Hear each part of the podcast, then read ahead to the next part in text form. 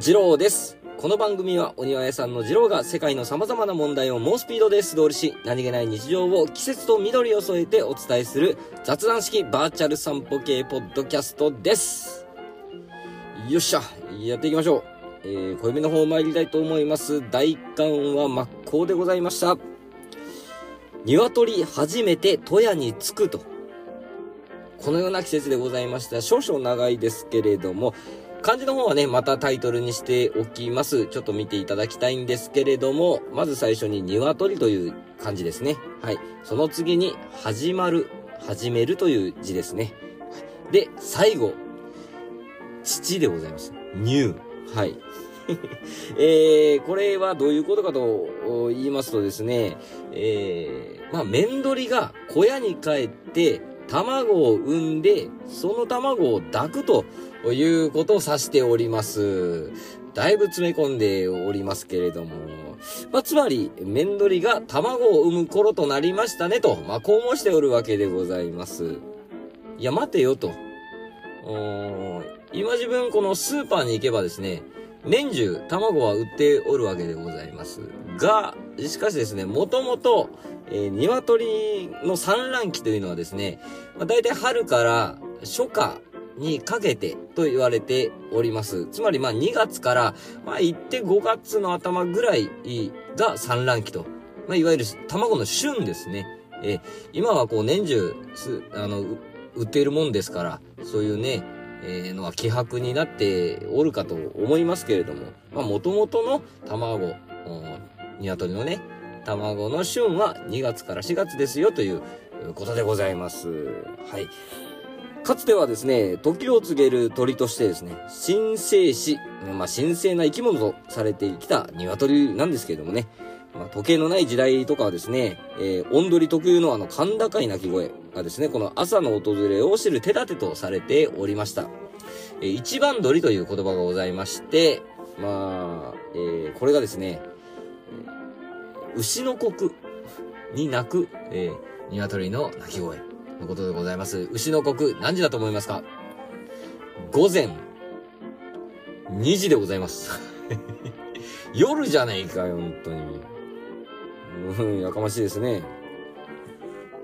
で、えー、その次、2番鳥がですね、1番鳥の後に 鳴く、うー鶏の声。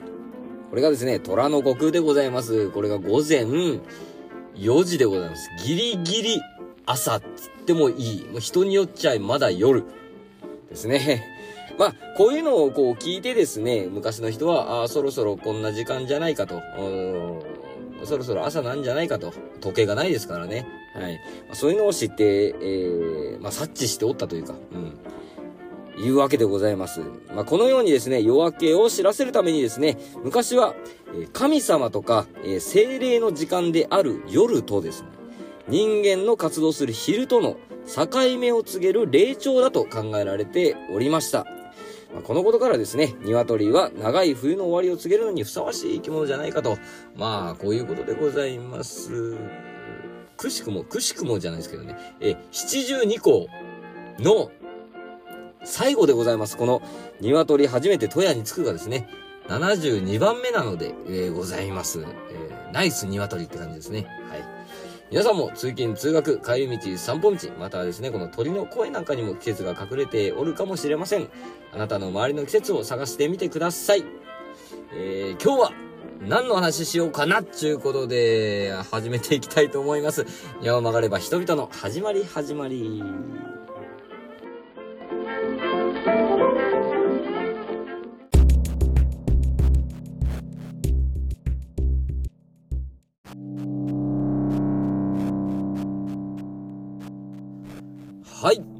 でございます。今日はね、何の話しようかなっていうところなんですけどもね、えー以前ですね、えープスーンのようなものの、プスーンさんからですね、えー、ジローさんのペットショップ時代のお話が聞いてみたいという声がございました。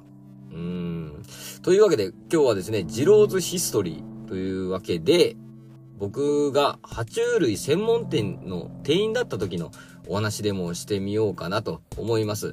えープスンのようなものでですね、えープスンさんの幼少時代を振り返る、えー、back to the プスンと、バップスというコーナーがあるんですけれども、えー、あくまでオマージュでございます。はい。ジローズ history ですからね。はい。まあ、 back to the ジロー、バッジロってなると、これはもうパクリですわね。うん。バッジロってかっこいいですね。なんか、イタリア人みたいでかっこいいですけども、パクリじゃない。オマージュですから。ジローズ history ということで はい。えー、昔話と言いますか、そういうのをちょっとしてみようかなと思います。二郎氏でもね、ちょっと喋ったんですけどもね。はい。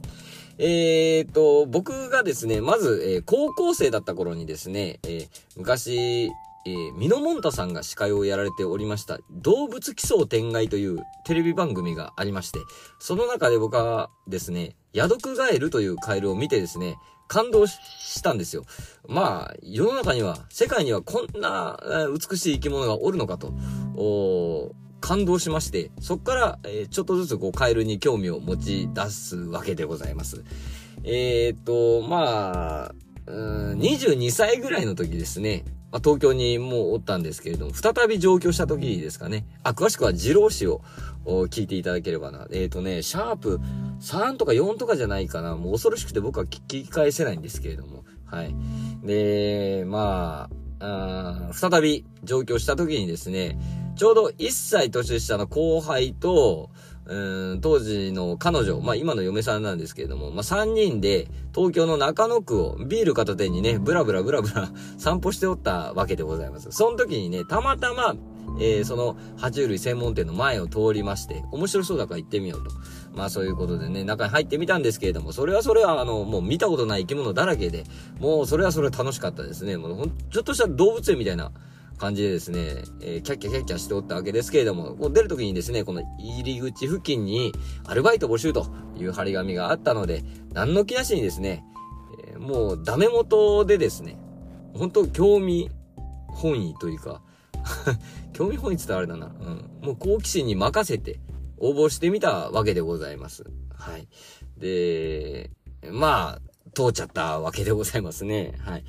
これも自動詞でお話ししたんですけれども、後々ね、えー、なんであの時僕撮ったんですかと聞いたらですね、店長に。したら、まあ、応募は2、30通あったと。で、みんな、その動物系の専門学校とか、そういうのに通ってる子たちばっかりだったんですけれども、うーん、まあ、今でも納得できないんですけど、お前が一番頭おかしそうだったって言われて、うん、これは未だに納得できませんね。はい。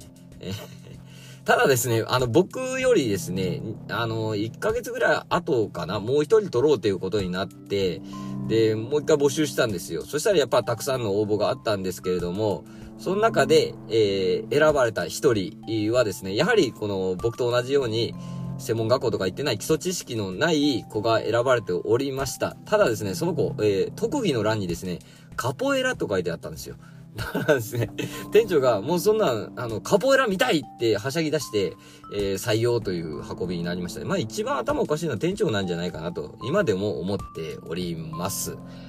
ええー、まあそんな感じでですね、爬虫類専門店のうん、店員としてですね、働くことになるんですけれども、最初はね、その変える、担当というか、あ、担当があるんですよ。部署、部署というか、まあ、あのー、担当がございまして、え、まず、そのカエル、ヘビ、えっ、ー、と、ヤモリ、トカゲ、えカメ、カメレオン、虫ですね。この7つ。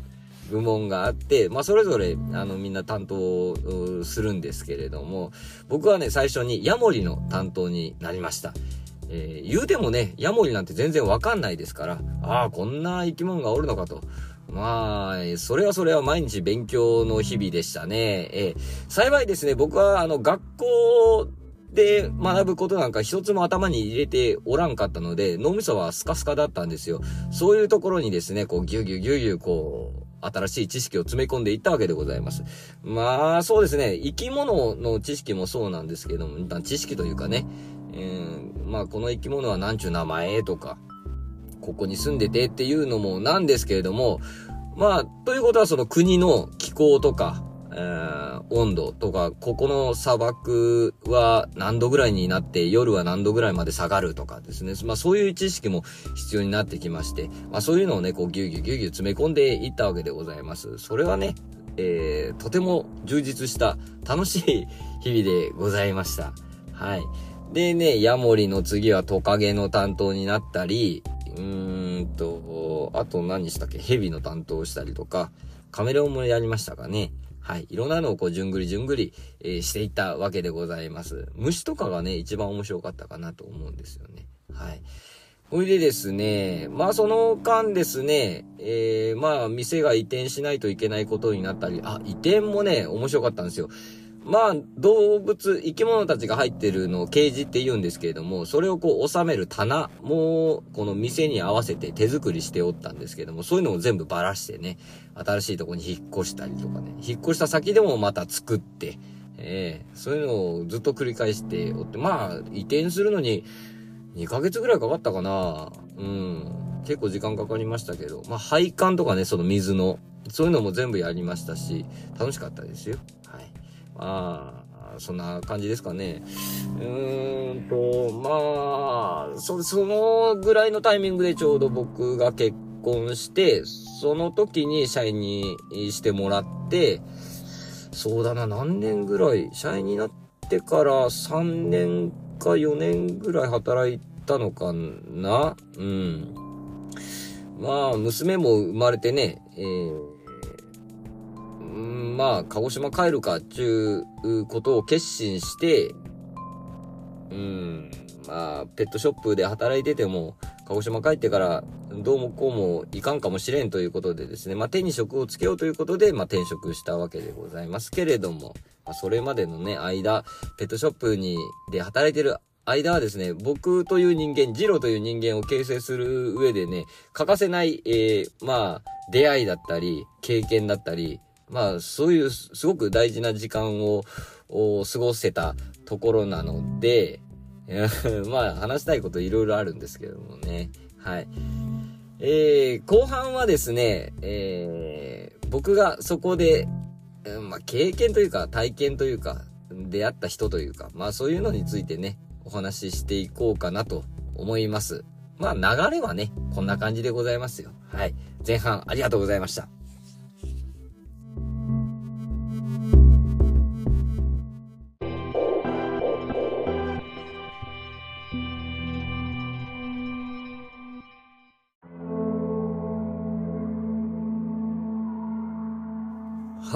後半でございます。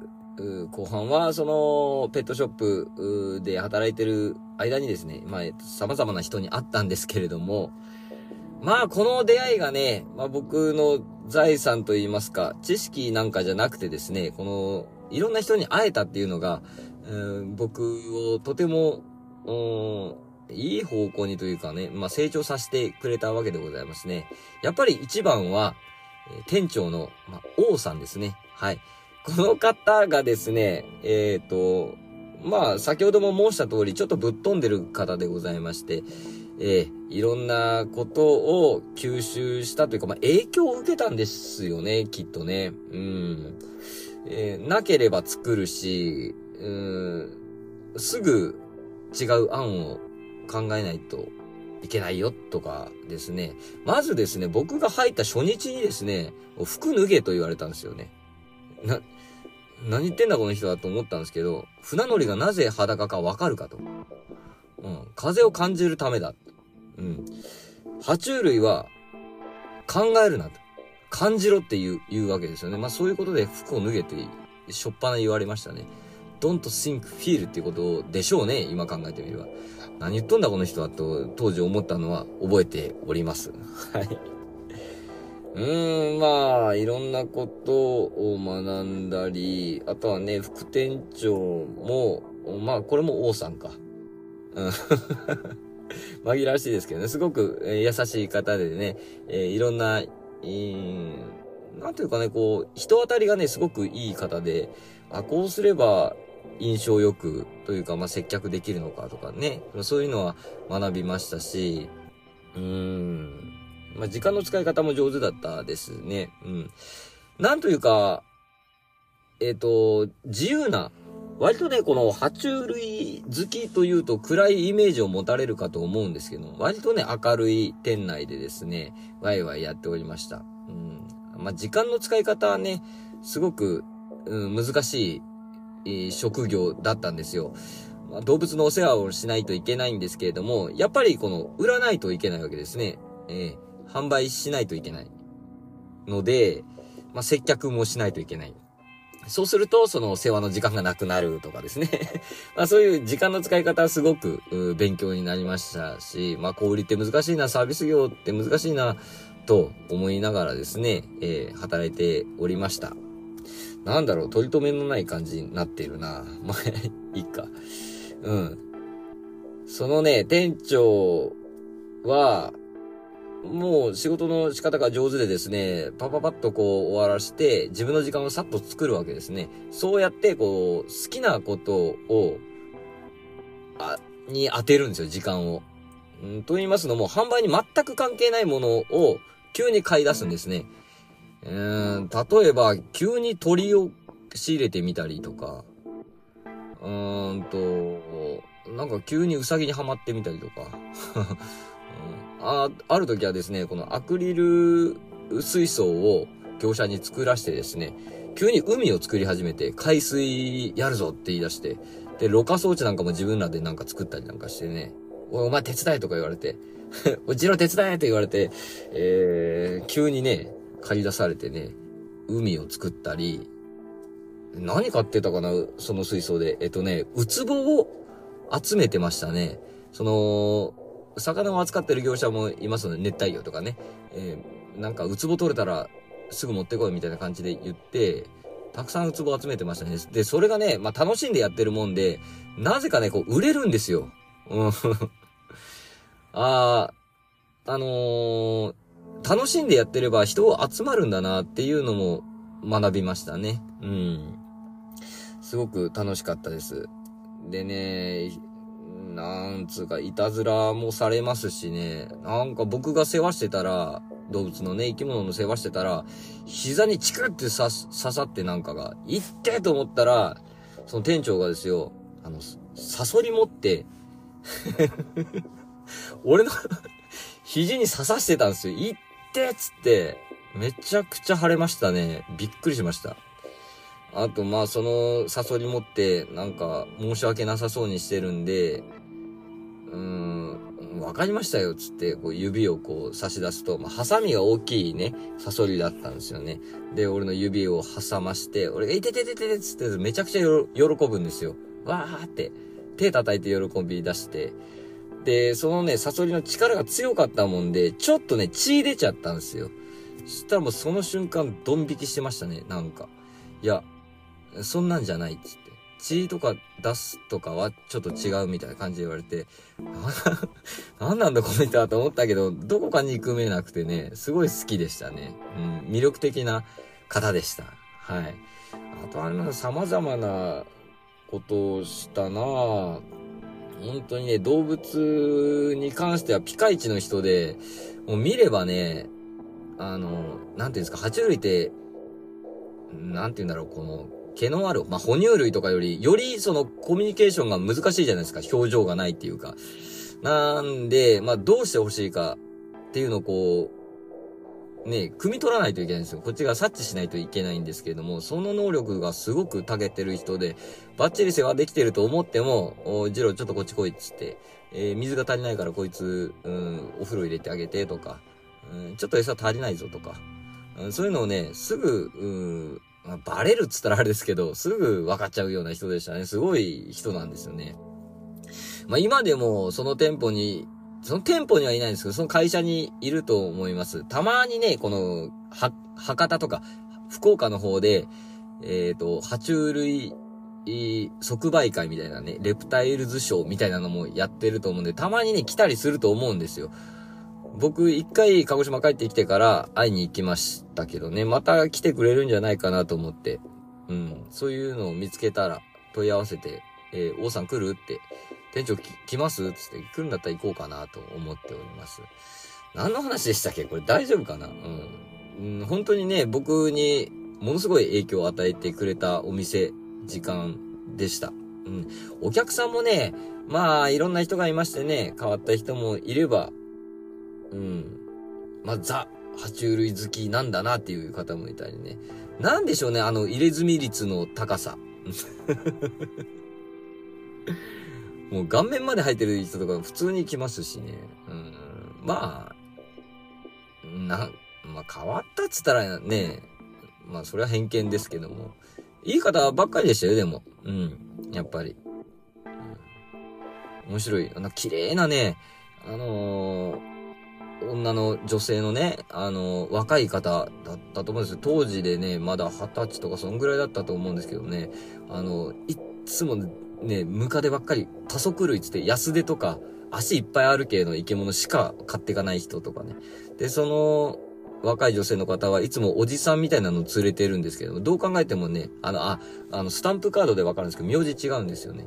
なんかこう、複雑な関係だったのかなとかね。そういうのも面白かったですね。はい。今でもその店舗はありますので、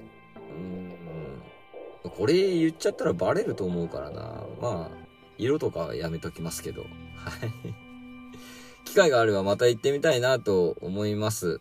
うん。ということで、まあそういうので、まあこう生き物好きなんですね。そういうのからこの植物好きっていうか、そういうのに繋がってきたんですね。うん。多分、あそこで、まあペットショップで働いてなければ、今、その植木屋っていうかね、その庭関係の、植物関係の仕事してなかったと思いますし、うん、とても大事な時間だったなと思います。なんかほんとざっくりですけどね、こんな感じでしょうか。楽しかったかな、この話。まあ別に、いっか。もうちょっと詳しく聞きたいっていう方はね、えー、言っていただければ、またね、ちょろっとずつこう、あ、こんなこと思い出したとかね。あ、僕、ヒル売ってたんですよ。あのね、亀をね、中国から亀を仕入れた時に、あもう、なんか、でっかいヒルがついてたんですよ。爬虫類、その亀に。で、それを、まあなんか、まあヒル、まあ取れるじゃないですか、ポロッとね。で、取って、まあ捨てるのもかわいそうだし、と思って僕の腕にね、こう貼り付けて、僕の腕に中国産ヒルって書いて、いくらだったかな冗談で9800円とか書いてたのかなはい。で、えー、仕事してたら、お客さんが、いや、え、それ何やってんですかって言われて、あの、ヒル売ってますとか言って。で、えー、いやいやいやいや、みたいな感じで、あ、今お食事中ですね、みたいな感じで、僕の血を吸ってるわけですよ。だみるみる、あの、太っていくわけですよ、ヒルが。おーと、みんなお客さん、ドン引きして、えー、買ってきましたね、その人は。何考えてんすかね、本当に。頭おかしいんじゃないかなと思うんだけど。うん、買ってきましたね。で、その昼売れたんですけど、お、よくやったぞ、と、ジロー。おあれ売ったのかみたいな感じになって、まあ、あの、褒められたんですけど、次の日、すっごい熱出て、多分なんかバイキン入っちゃったんですよね。うん、すっごい熱出て、休みました。でも、店長すごい喜んで、名誉の、あの、負傷だって言って、すごい喜んでくれましたけどね。何だったんですかね、あれね。はい。まあね、いろんな小話がね、どんどん出てくるんですけど、はい。まあ、また、なんか、興味ある方がいれば、おっしゃっていただければ、ポロポロ出てくると思います。まあ、こう言うとね、まあ、感想とか来ないんですよ。いや、いいんですよ、いいんですよ、いいんですよ。あの、そういう、そういう意味じゃなくて、うん。はい。まあこんな感じでした。まあ、ジローズヒストリー、爬虫類ショップ店員時代でした。ありがとうございました。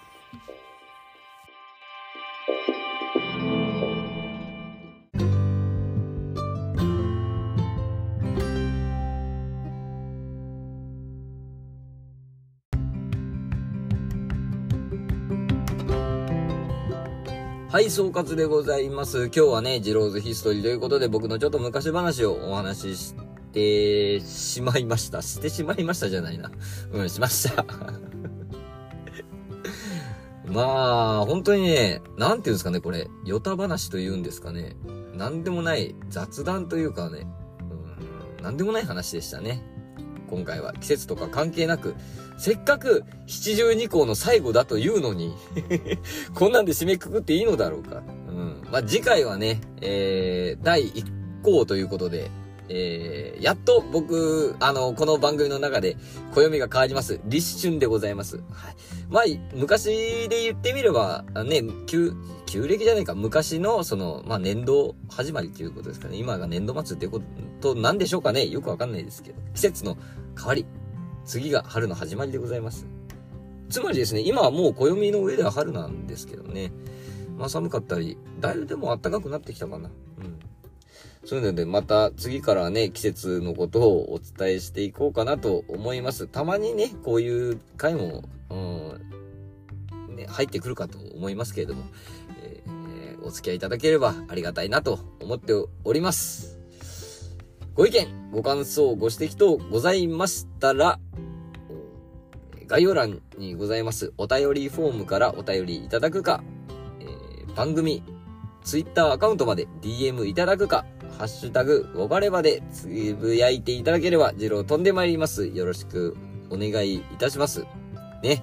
どっちもフォローしてください。えっとね、あとはなんだっけ。あ、評価の方もお待ちしておりますので、えすごい喜びます。それこそ、ウレションしますよ。びっしゃびっしゃ。はい。しますので、よろしくお願いいたします。最後までお聴きくださり、ありがとうございました。二郎でした。またいつか。